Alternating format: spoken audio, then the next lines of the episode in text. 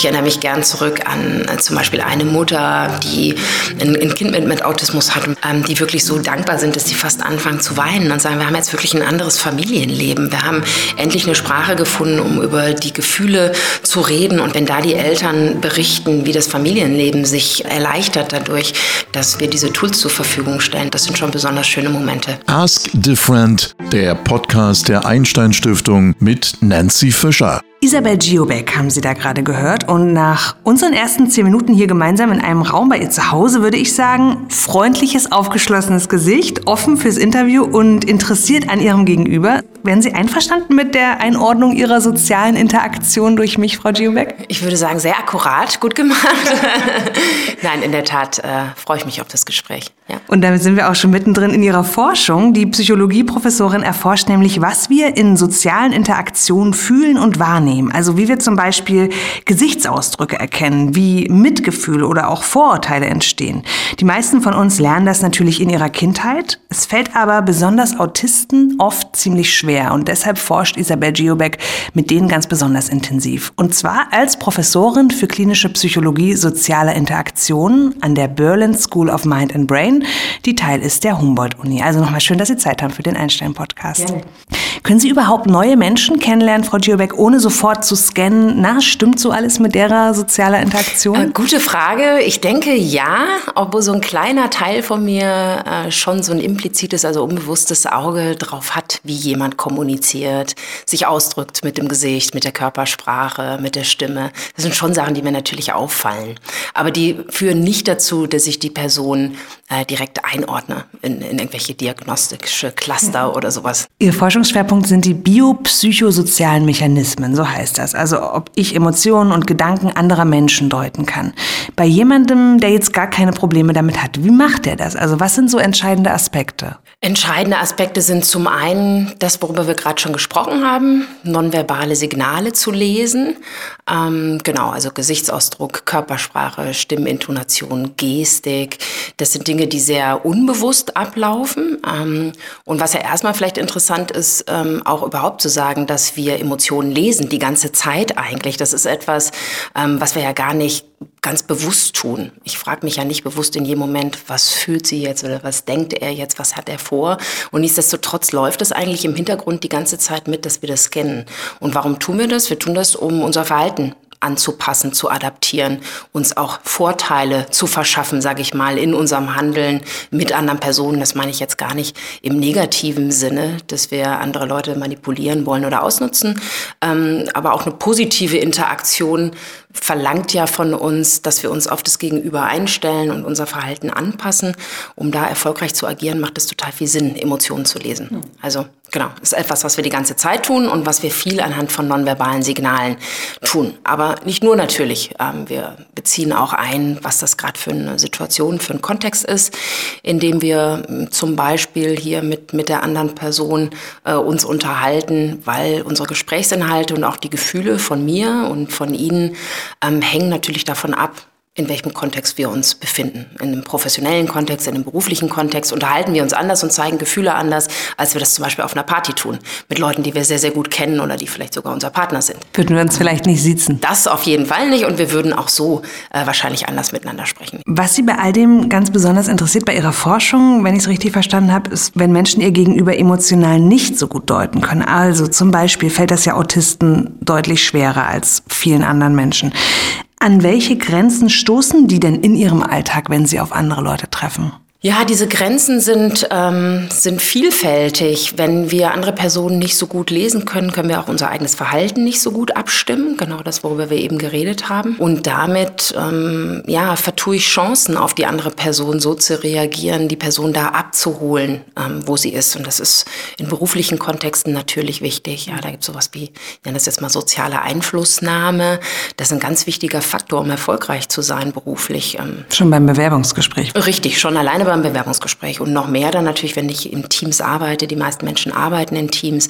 Da ist das ganz wichtig, sozialen Einfluss zu nehmen. Und auch das meine ich jetzt wieder gar nicht im negativen Sinne, sondern auch im positiven Sinne, sozialen Einfluss zu üben, ähm, sozial strategisch zu agieren in Beziehungsgefügen. Genau, das, das gehört ganz wichtig dazu. Und hier grenzen Menschen, die Probleme haben mit sozialer Interaktion, mit dieser Theory of Mind, schnell an ihre Grenzen. Sie hatten da im Rahmen Ihrer Doktorarbeit in New York zum ersten Mal mit Autisten Kontakt, waren fasziniert von denen, habe ich gelesen, äh, sozusagen über Ihre ersten Eindrücke. Was war denn das Besondere an diesen Begegnungen? Besonders berührt und, und begeistert auch schon hat mich zum einen etwas eine Empathiefähigkeit. Das scheint jetzt vielleicht etwas kontraintuitiv, mhm. weil ähm, das, was ich gelernt hatte bis dato, war, dass Menschen mit Autismus äh, unempathisch sind. Ja, und da habe ich mir natürlich was ganz anderes vorgestellt, als ich in diesen Raum kam, äh, in, so, in eine, so eine Selbsthilfegruppe. Da bin ich tatsächlich das erste Mal auf autistische Menschen gestoßen. Da habe ich sehr viel Anteilnahme wahrgenommen. Das hat mich erstmal total fasziniert. Aber wie passt das zusammen? Habe ich mich auch gefragt, weil was ich schon doch auch gemerkt habe, ist eine gewisse Unbeholfenheit, eine soziale. Also dass die Art zu sprechen, die Art, wie auf andere eingegangen war, ähm, ja, ein bisschen unbeholfen war und, und schon, ähm, wo ich gemerkt habe, da sind Probleme. Da kann ich mir durchaus vorstellen, dass es da Probleme gibt draußen in der Welt, wenn man so sozial auftritt. Aber halt, wie gesagt, das stand neben dieser großen Anteilnahme und dieser großen Hilfsbereitschaft, die die Menschen sich selbst gegenübergebracht haben. Und das hat dann dazu geführt, tatsächlich, dass ich Empathie mir multidimensional angeschaut habe in meiner Doktorarbeit. Also nicht nur kognitive Facetten, wie gut bin ich daran, mit jemandem zu kommunizieren, jemanden zu lesen, sondern auch, wie viel Anteilnahme habe ich ähm, anderen Menschen gegenüber und habe da wirklich gefunden, dass das zwei unabhängige Facetten sind. Also dass jemand sehr wohl Probleme haben kann in diesem Verständnis von anderen Menschen, aber sehr wohl mitfühlen kann. Ähm, genau, und das hat dann auch einen Einfluss darauf gehabt, auf die Diagnostik- und Therapietools, die ich entwickelt habe. Wenn Sie sagen, Sie wollen die Stärken von Autisten betonen, auch in Ihrer Arbeit, dann ist es wahrscheinlich genau das. Richtig, genau. Also das es sehr wohl emotionale Ressourcen gibt und, und sehr wohl den Wunsch gibt, mit anderen Menschen zu interagieren. Häufig wird Autisten nachgesagt, ähm, dass sie gar kein Interesse hätte an, an, äh, an anderen und eigentlich lieber in ihrer eigenen Welt leben würden. Dem ist in der allergrößten Mehrzahl überhaupt nicht so. Sie haben eine Forschungsgruppe, wo Sie nicht über, sondern mit den Autisten forschen. Was können Sie denn da voneinander lernen? Das ist eine ähm, partizipative Forschungsgruppe, die ich habe neben meiner Forschungsgruppe an der Uni. Ist das eine Gruppe, die heißt Autismus Forschungskooperation. Da sind wir tatsächlich sehr viel mehr Autisten als ähm, Forscherinnen. Und ähm, wir können ganz viel lernen. Also die erste Personenperspektive, wenn jemand mit dieser Diagnose lebt, hat er oder sie natürlich diese ganzen Erfahrungen, diese Erlebnisse. Ähm, ähm, wie, wie ist das denn, äh, mit einem Autismus zu leben? Was, was erlebe ich da? Wie, wie sehe ich die Welt? Ähm, das ist etwas, das können wir von außen ja unter Umständen gar nicht so nachvollziehen. Dafür brauche ich Menschen mit Autismus, die sich öffnen und mir das zeigen. Ähm, dann aber ganz unabhängig davon haben autistische Menschen sehr viele Skills Skills. Also erstmal ist der Intellekt mit den Personen, mit denen ich arbeite, ja nicht nur oft voll erhalten, sondern sogar überdurchschnittlich hoch. Ähm, und die Personen, die bei uns in dieser Autismusforschungskooperation arbeiten, kommen mit den unterschiedlichen Skills. Also wir haben da Physiker, wir haben Statistiker da, wir haben Leute, die sind Grafikdesigner und so weiter. Und wir machen also diesen Forschungsprozess, den wir von A bis Z machen, ähm, den machen wir mit diesen unterschiedlichen Skills, die die Leute an Bord bringen. Zu Fragestellungen, die Menschen mit Autismus relevant finden. Das ist wichtig. Also nicht irgendwelche Forscher, die keinen Autismus haben, bestimmen, was es eigentlich wert ist, erforscht zu werden, sondern die Autisten sagen selber, was sie äh, wichtig finden an Research Topics und das äh, tackeln wir. Und das ist ja wahnsinnig selten in der Forschung, oder? Dass die sozusagen die Forschungsobjekte, sage ich jetzt mal, das selber mitbestimmen dürfen. Was ist das denn in dem Fall, wo die Autisten selbst sagen, das würden wir gerne erforscht wissen? Die meisten Aspekte, die tatsächlich die Lebensqualität von Menschen mit Autismus dann verbessern. Also wir haben ähm, Umfragen gemacht unter äh, Hausärzten. Wir haben Umfragen gemacht im Jobcenter. Was wissen Sie eigentlich über Autisten? Das sind häufig die Stellen, an denen Autistinnen scheitern. Ja, also im Jobcenter fühlen sie sich nicht verstanden. Es ist eine unsichtbare Behinderung, ein Autismus. Häufig wird ihnen also vorgeworfen, ähm, aus den verschiedensten Gründen nicht zu arbeiten äh, und diese diese Belastung, äh, mit der sie daherkommen, wird nicht verstanden. Wir haben also geguckt, welche Vorurteile herrschen unter Jobcenter-Mitarbeiterinnen und haben dann basierend auf den Ergebnissen, wir haben natürlich gefunden, dass sehr viel Unwissenheit herrscht und haben dann basierend auf diesen Ergebnissen Flyer entwickelt, die genau diese Wissenslücken füllen sollten und haben diese Ergebnisse also zurückgespielt in die Jobcenter, haben auch Vorträge gehalten in Jobcentern, um im Prinzip ähm, diese Forschung zu nutzen, um die Inklusion von Autistinnen zu stärken. Das ist jetzt ein Beispiel ähm, und so gibt es genau ganz viele verschiedene. In Schulen haben wir Forschung gemacht, um autistischen Kindern das Leben zu erleichtern an Schulen. Und um es komplett zu machen, Sie haben aber eben auch gesagt, Sie haben an der Uni noch ein anderes Forschungsprojekt. Worum geht es da genau? Also da habe ich meine Forschungsgruppe und da mache ich auch eher klassische Forschung, die nicht immer einen partizipativen Ansatz hat. Mhm. Äh, wobei ich ähm, von den Doktorarbeiten und, und wissenschaftlichen Mitarbeiterinnen bei mir in der Arbeitsgruppe auch Personen mit Autismus habe. Also wir machen tatsächlich Studien zu sozialen Faktoren, die Autismus bedingen. Wir machen Studien zu biologischen Faktoren und genau, also haben ganz verschiedene Forschungsstudien. Wir haben viele Interventionsstudien tatsächlich vom Robotikprojekt, wo wir einen Roboter ähm, entwickeln, der autistischen Kindern hilft, soziale Interaktionen einfacher zu machen. Also wir haben eine ganze Reihe von Studien, die basiswissenschaftlich und angewandt wissenschaftlich sind. Frau Gierbeck, wie würden Sie einem Autisten die Emotionen schwärmerisch beschreiben? Oh, schwierig. Müsste ich in unser Tool gucken. Mhm. wir haben tatsächlich äh, genau für solche Fragen eine Software entwickelt, ähm, schon vor vielen Jahren, die wir gerade auch noch in einer Studie einsetzen, wo wir mit ganz vielen ähm, Schauspielerinnen und Schauspielern in ein Studio gegangen sind und zum Beispiel die Emotionen schwärmerisch ähm, in Gesichtern abgebildet haben, in Stimmintonationen und in so kleinen Vignetten. Und dann ähm, haben wir beschrieben, was passiert eigentlich im Gesicht, wenn jemand schwärmerisch ist. Häufig geht der Blick zur Decke zum Beispiel. Wie sieht die Lautäußerung aus? Häufig fängt jemand an, die, die Wörter länger zu ziehen und so.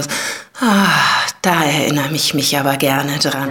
Haben es also versucht, so zu ähm, sezieren, eine Emotion wieder im Ausdruck, wie die im Ausdruck ist und haben aber auch Beschreibungen dazu, wie fühlt sich jemand. Ist es eine positive Emotion? Ist es eine Emotion, die nicht, normalerweise nicht mit einer sehr starken Erregung einhergeht, sondern eher mit so einer Beruhigung. Also versuchen wirklich verschiedene Facetten dieser Emotion uns anzugucken, die zu beschreiben, die darzustellen im Gesicht, in der Stimme, ähm, um jemanden dann tatsächlich mit dieser Frage, was ist die Emotion schwärmerisch oder wie, äh, wie sieht die aus, dann näher zu bringen. Genau, deshalb frage ich, weil ich auf diese Software hinaus wollte, ja. natürlich, die Sie mitentwickelt haben. Wie gut funktioniert das denn? Also wie ist der Trainingseffekt letztendlich? Der Trainingseffekt ist da. Wir haben da tatsächlich gerade eine Studie zu publiziert, wo Personen drei Monate lang mit der Software trainiert haben. Ähm, aber der Trainingseffekt ist äh, doch, sage ich mal, so, dass man ordentlich Arbeit reinstecken muss für einen relativ kleinen Effekt. Ich vergleiche es immer so ganz gerne mit dem Erlernen einer Fremdsprache. Auch das erlernt man natürlich nicht in wenigen Wochen, sondern im Idealfall spricht man eine Sprache jeden Tag. Im Idealfall reist man in dieses andere Land mhm. und ist dieser Sprache einen ganzen Tag ausgesetzt und praktiziert sie ein paar Stunden am Tag. Dann kann ich wirklich nach drei, vier Monaten ganz messbare Effekte erzielen und sagen, jemand hat jetzt gelernt, diese Sprache zu sprechen. Und das ist der Idealfall auch in so sozialer Kognition, also zu lernen, wie sehen diese unterschiedlichen Emotionen aus, wie hören die sich an, ich übe das mal selber, wie sehe ich denn selber aus, wenn ich schwärmerisch im Gesicht ausdrucke, äh, lass mir von jemandem Feedback dazu geben, sieht das natürlich aus, ist es, äh, in welche Richtung könnte ich das noch verändern, ja, also so ist ein Trainingseffekt auf jeden Fall erzielbar, aber es bedarf schon einiges an Arbeit. Sie brauchen also Geduld für Ihre Arbeit, mhm. vermute ich mal. Ich kann mir auch vorstellen, es ist nicht immer einfach, mit Autisten gemeinsam zu arbeiten. Es gibt vielleicht auch schwierige Momente. Was treibt Sie denn persönlich an bei Ihrer täglichen Arbeit? Mich treibt schon an, äh, jemanden zu sehen, der motiviert ist und der das äh, Gefühl hat, ich, ich kann ihm oder ihr helfen. Das ist schon was ganz Besonderes und gerade jemanden eine Sprache beizubringen, ähm, die für uns alle Neurotypischen, die wir ohne Autismus in der Welt leben, ja selbstverständlich ist. Das ist etwas, was wir fast schon ja mit der Muttermilch aufgesaugt haben. Unsere Eltern haben uns ja in den allerseltensten Fällen wirklich mal zur Seite genommen und gesagt, guck dir mal das Gesicht an, ähm, guck dir mal die Augen Augen an, da sind kleine Fältchen. Das heißt, ähm, die Person ist, Person ist wirklich genuin äh, fröhlich gerade oder so. Das passiert ja nicht. Und, und diese für uns unsichtbare Sprache ähm, zu systematisieren und Personen beizubringen, das ist schon eine, eine ganz besondere Motivation und da dann auch ähm, ja, Momente des, des Eye-Openings, sage ich mal, zu haben. Also dass Personen sagen, ach, das war mir irgendwie gar nicht bewusst, dass das äh, eine Sprache ist und man kann das erlernen und ich fühle mich jetzt viel sicherer, weil ich das Gefühl habe, ich habe endlich ein Werkzeug an die Hand bekommen, ähm, um diese unsichtbaren Regeln äh, zu verstehen und, und mir, äh, mir beizubringen. Das ist schon ein toller Moment. Haben Sie da noch so einen Fall oder so ein Beispiel, wo Sie sagen, da erinnere ich mich gerne dran, das hat da so gut funktioniert oder die Person war so dankbar? Ich erinnere mich gern zurück an äh, zum Beispiel eine Mutter, die ein, ein Kind mit, mit, Autismus hat und wir haben auch so Trainingssoftware, so Tablet-basierte Software entwickelt, Circus Empathico für Kinder mit Autismus, ähm, die wirklich so dankbar sind, dass sie fast anfangen zu weinen und sagen, wir haben jetzt wirklich ein anderes Familienleben. Wir haben endlich eine Sprache gefunden, um über die Gefühle zu reden und tatsächlich te teilweise natürlich auch die Frustration, die die Kids haben, wenn sie an ihre Grenzen stoßen, den Ärger, die Wut, äh, Angst, aber auch vor sozialen Interaktionen. Und wenn da die Eltern berichten, wie das Familienleben sich erleichtert dadurch, dass wir diese Tools zur Verfügung stellen, das ist schon, das sind schon besonders schöne Momente. Welche Rolle spielt denn Scheitern für Sie in der wissenschaftlichen Arbeit? Ähm, es ist interessant, dass Sie die Frage stellen, weil das ist natürlich was, worüber ich mit meinem wissenschaftlichen Nachwuchs in meiner Gruppe viel rede. Da wird in viel Arbeit gesteckt in wissenschaftliche Projekte und dann werden diese Papers reihenweise abgelehnt äh, oder Anträge werden abgelehnt. Und äh, man muss damit leben einfach, dass die eigenen Arbeiten abgelehnt werden. Und, und das ist etwas, das gehört für mich jetzt ganz normal dazu, was nicht heißt, dass ich mich nicht auch ärgere und vor allem zum Teil auch ärgere über Entscheidungen, die ich ungerecht finde. Dann gehe ich auch zum Teil in den Dialog und das ist etwas, was ich meinen Leuten auch beibringe. Also wann ist so ein, eine Reaktion von Journals oder äh, Förderern, wo ich sagen muss, äh, stimmt, äh, wir müssen es einfach wirklich noch verbessern, das Projekt, und, und reichen es dann wieder ein. Und wo lohnt es sich auch nochmal nachzugreifen? Also durchaus der Editorin mal einen Brief zu schreiben und zu sagen, ähm, finde ich ungerecht. Also diese ganzen Kommentare kann ich so nicht nachvollziehen, finde ich rechtfertig in dem Fall keine Ablehnung.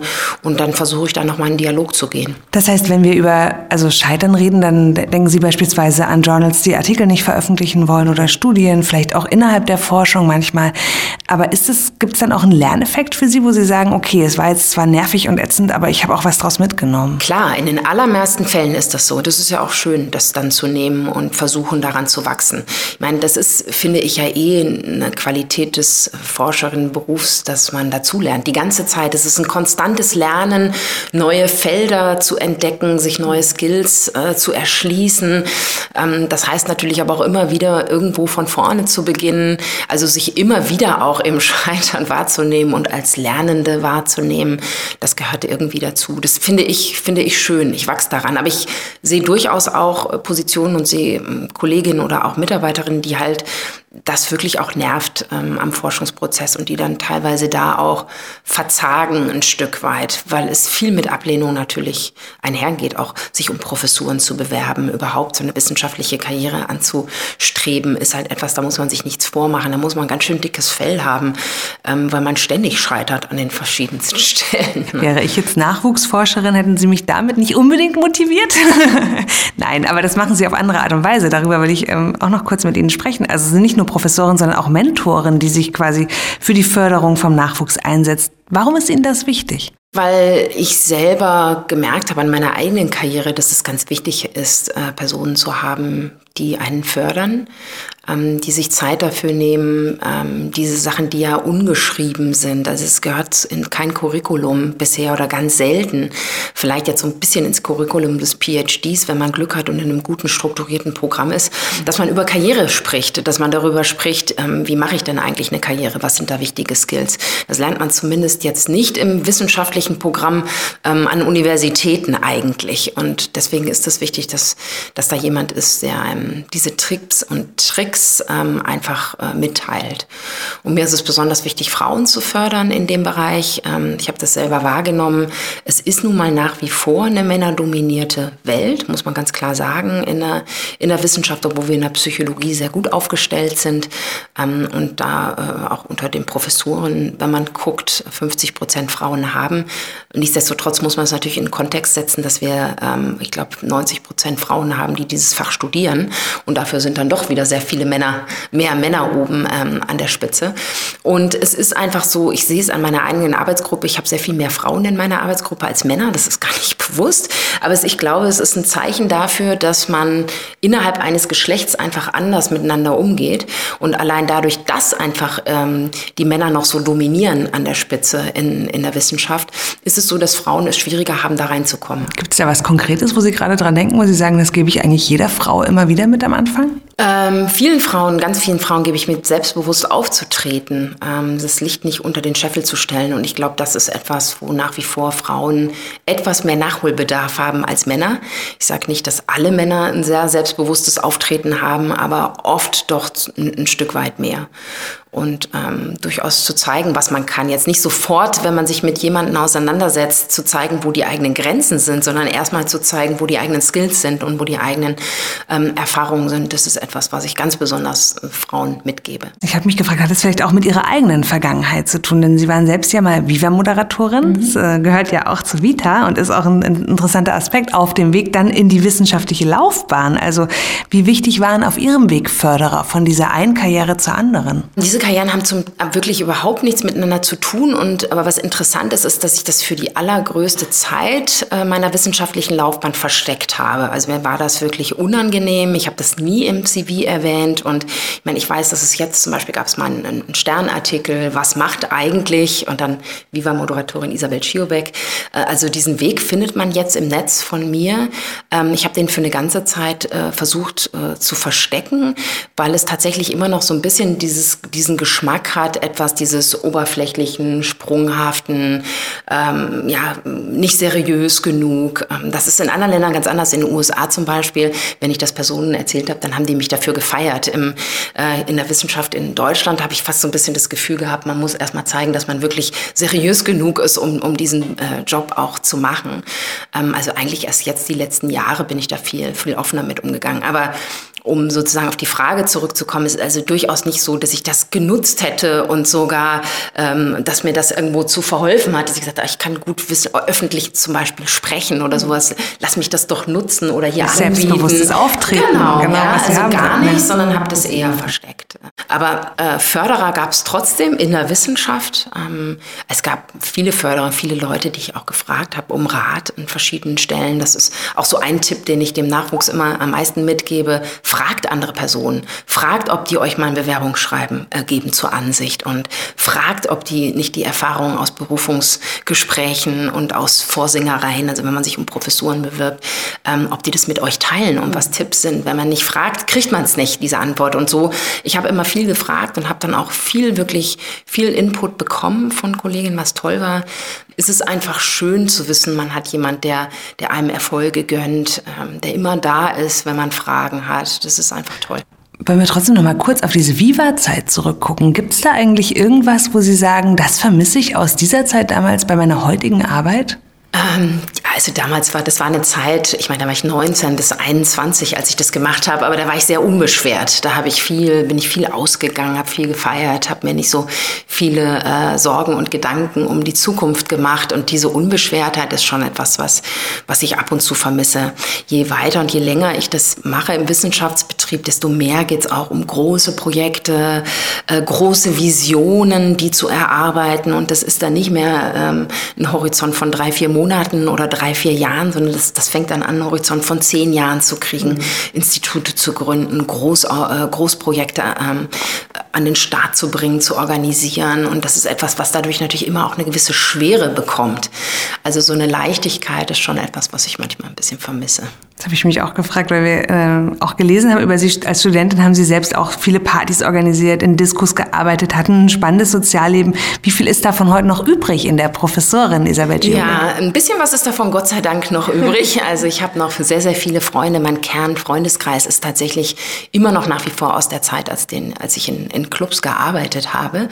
Und äh, die meisten wohnen auch hier in Berlin und in Umgebung. Und da äh, gibt es schon das ein oder andere Feierabendbier. Ähm, ähm, obwohl ich ja jetzt in Potsdam wohne, äh, bin ich dann etwas länger in Berlin und da schon auch noch mal abends unterwegs. Was auch schön ist tatsächlich, dann ab und zu das so ganz streifen zu lassen. Also sprich, das Forschungsgebiet soziale Interaktion ist eins, das Ihnen natürlich persönlich auch extrem wichtig ist, vermute ich mal. Ja, oder sagen wir mal so, vielleicht bin ich auch an die soziale Kognition, soziale Interaktionsforschung gekommen, weil ich ein sehr sozialer Mensch bin. Ich habe einen, einen schönen, engen, großen Freundeskreis. Ich habe eine sehr große Familie, die ein ähm, sehr gutes Verhältnis hat. Ich habe eine Zwillingsschwester, mit der ich auch damals moderiert habe, mit der ich ein sehr enges Verhältnis habe. Das heißt, soziale Interaktion war schon immer etwas, was, äh, was mir wichtig ist vom persönlichen Umfeld.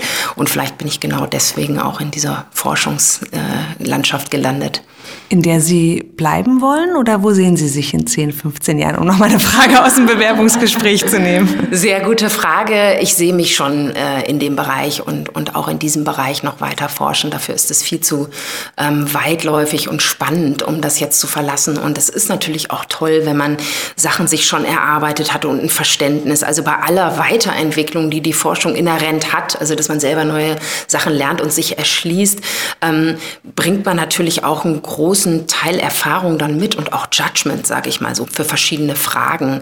Und das ist schon etwas, was ich auch genieße, die an Bord bringen zu können, wenn ich jetzt Projekte mit meinem auch wissenschaftlichen Nachwuchs bearbeite. Und das macht auch total Spaß.